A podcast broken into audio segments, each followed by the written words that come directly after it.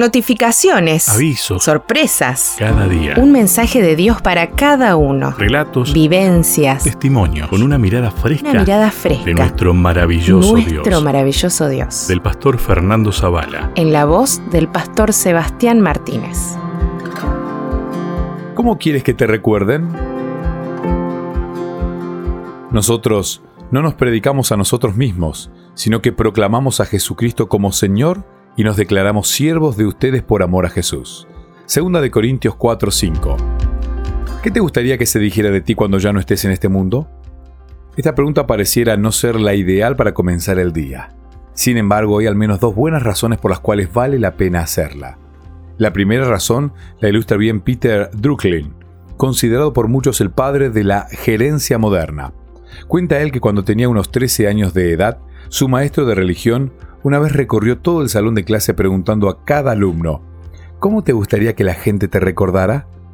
Después de completar el recorrido con una sonrisa en su rostro, el hombre dijo, no esperaba que ustedes pudieran responder a mi pregunta, pero si cuando cumplan 50 años todavía no saben cómo responderla, habrán malgastado su vida. El caso es que la pregunta de su maestro impactó a Drucklin durante toda su vida, al punto de que con frecuencia se la hacía a mí mismo y llegó a formar parte de sus charlas y de sus escritos. ¿Por qué?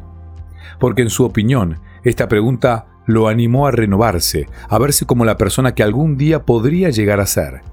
Tiene sentido. Siendo que vamos a pasar por este mundo una vez, ¿por qué no ser la mejor clase de persona que podamos?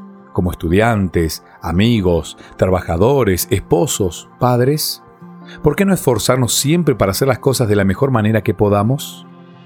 Esforzarnos para llegar a ser la mejor clase de persona nos lleva a la segunda razón por la que conviene preguntarnos cómo queremos ser recordados.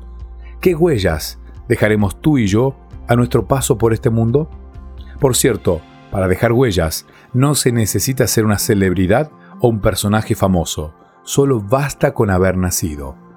Nuestras huellas quedarán en los lugares por donde pasamos y sobre todo en las personas con quienes tratamos. ¿Qué dirán esas huellas? ¿De qué hablarán?